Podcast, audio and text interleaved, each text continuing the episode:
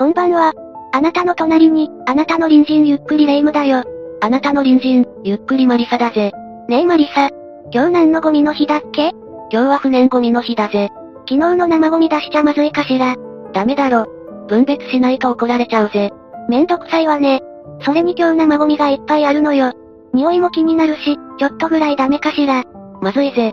近所とトラブルになるとまずいしやめとけよ。そもそも俺たちは、あなたの隣人は大丈夫？ってコンセプトだぜ。それじゃ、大丈夫じゃない隣人になっちまうだろ。しょうがないわね。そうだわ。役所に行って、毎日回収に来てもらおうかしら？それとも、分別をしなくていいようにお願いしたら、役所がそんなことするわけないだろ。大丈夫よ。しつこくお願いしたら、やってくれるかもしれないわ。電話番号は、おいレイム、それじゃただのクレーマーだぜ。ルールがあるんだし、ちゃんと守ろうぜ。マリサがそう言うならしょうがないわね。じゃあ、今回だけは勘弁してあげようかしら。どこから目線なんだよ。そもそも、そんなに生ゴミあったっけ？昨日やった、マグロの解体パーティーで出たゴミよ。お前、俺が留守の間にまたパーティーやったのか。やめろよ。前に片付けさせられた時、ひどいありさまだったぞ。霊夢は二日酔いだし。あの時は、ちょっとだけ調子に乗っちゃったの。てへペロ。今回はちゃんと片付けたわよ。しかしマグロの解体パーティーって。ああ、だから部屋が生臭かったんだな。そうバラバラにしたからね。うっふふ。変な笑い方するんじゃない。まあ、生ゴミはしょうがないが、役所への無理難題はやめろ。役所の人も困るだろ。私たちの税金がお給料だし、いいんじゃない？ちょっとぐらい融通聞かせてくれても。役所の人も税金払ってるんだぜ。そういうのクレーマーって言うんだ。逆恨みとかもしないように。はい。霊夢の話で栃木であった事件を思い出したぜ。どんな事件なの？参拝業者からの要求を断った職員が、失踪した事件なんだ。失踪？事件性があるのよね？そのあたりについても解説していくぜ。わかったわ。じゃあ、いつものように解説お願いね。みんなも、それではゆっくりしていってね。2001年10月31日夕方、鹿沼市役所の環境対策部3時の男性職員、K さんが、帰宅途中に行方不明となったんだ。3時ってどんな役職なの？結構偉い人？そうだな。自治体によって違うが、まあ、課長クラスのところが多いかもしれない。K さんは当時57歳。ベテランの行政マンだった。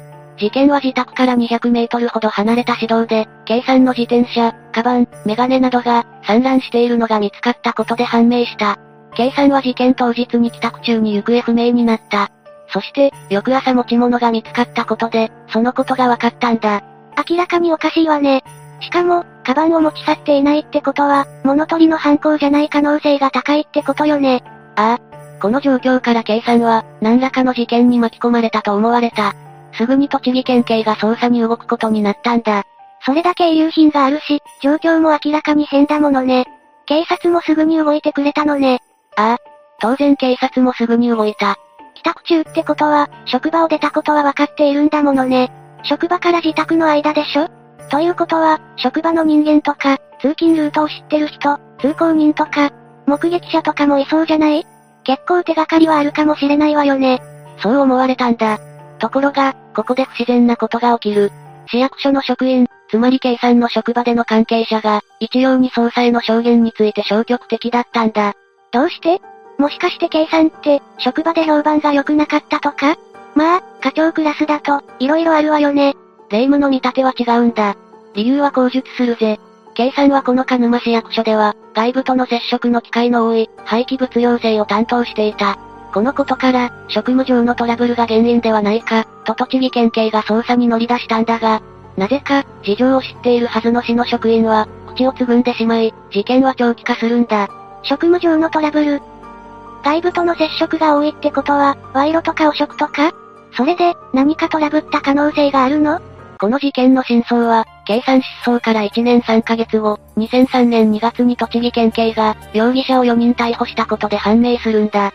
栃木県警は、計算を拉致監禁したとして、実行犯グループ3人と仲介役の男を逮捕する。実行犯グループ？仲介役？どういうことなの？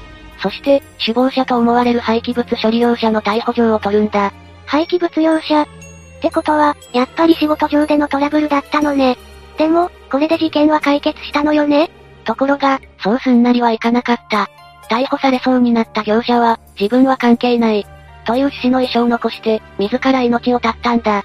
関係ないって、関係なかったら、そんなことしなくてもよくない？明らかに、おかしいわね。関係あるって言ってるようなものよ。そうだな。先に逮捕された4人は逮捕後、実行犯グループは、報酬目当てに計算殺害を、受け負った。と自供したんだ。ということは、仲介役はその自ら命を絶った、廃棄物業者と実行犯との橋渡しをしたってことよね。なんでそんなことになってしまったの？首謀者の業者は、ゴミ処理に関して、厳しく行政指導する計算を逆恨みしたんだ。そして下請け業者を介して、暴力団関係者に殺害を依頼した。そういうことだったんだ。逆恨みって、何言ってるのかしら？逆恨みにしても業者の指導は計算じゃなくて、役所の仕事でしょ？役所の指導ってそんなに厳しいものなの？これには理由があったんだ。長年の鹿沼市役所の負の遺産と言ってもいい、闇の部分だ。どういうこと？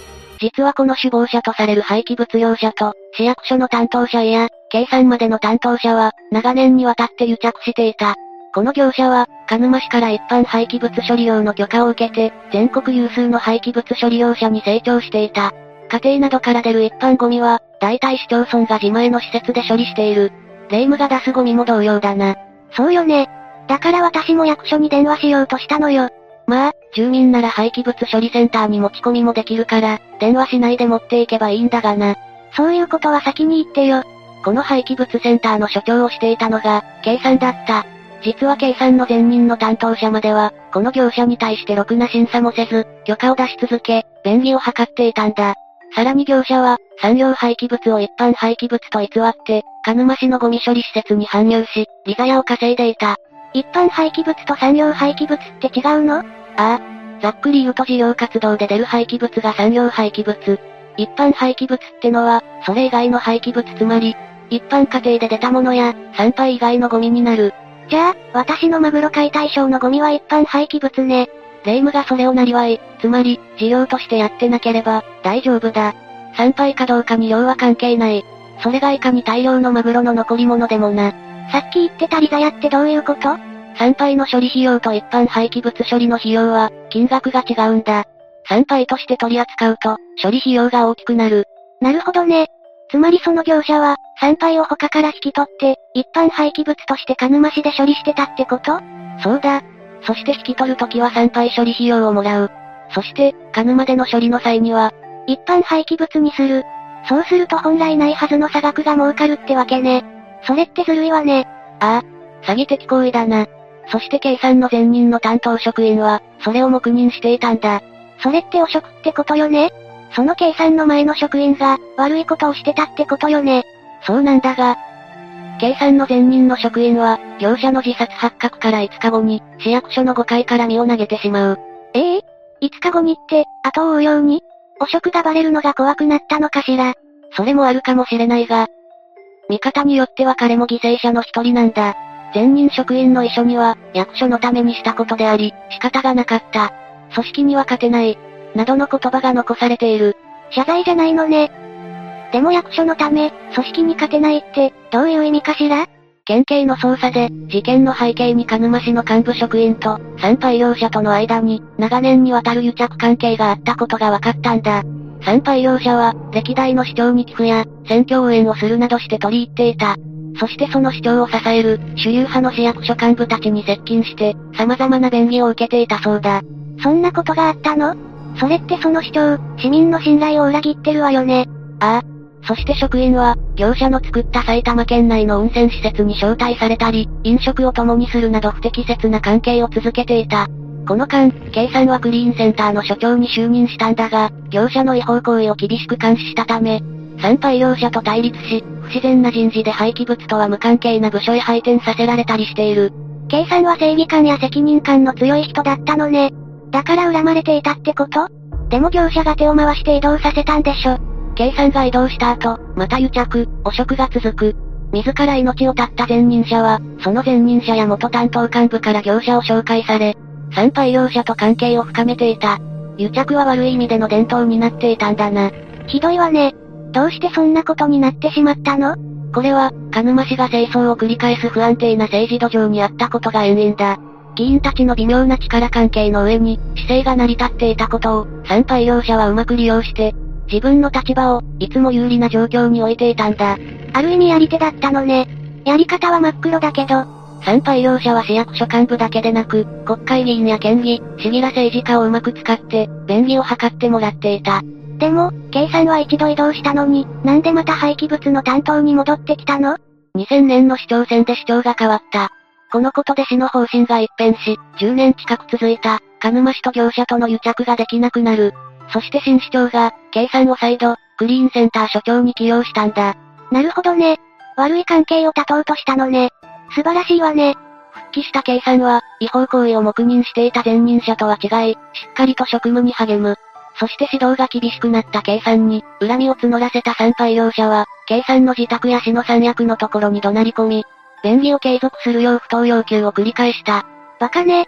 違法な手段でやっていたことが、できなくなったって怒鳴り込むなんて、クレーマーじゃない。呆れるわね。うん？ちょっと待って、役所はわかるけど、K さんの自宅ってどういうこと？そこまでやるって相当やばいわね。そうだ。この参拝業者は最終的に、K さんを邪魔者として排除しようとする。そして事件が起きてしまったんだ。そんな。逆恨みも甚だしいわね。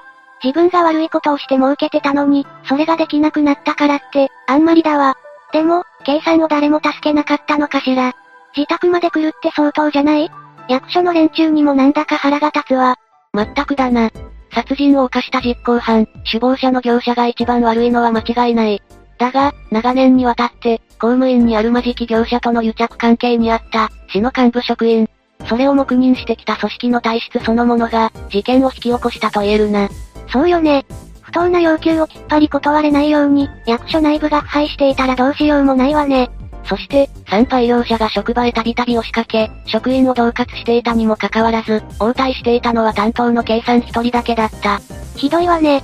計算一人に押し付けて、役所は見殺しにしたようなものね。参拝業者は、俺は三役と繋がっている。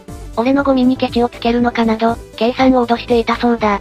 そして市役所上層部に取り入り、脅し文句で傍若無人に振る舞う業者の存在は、職員の間では周知の事実だったんだ。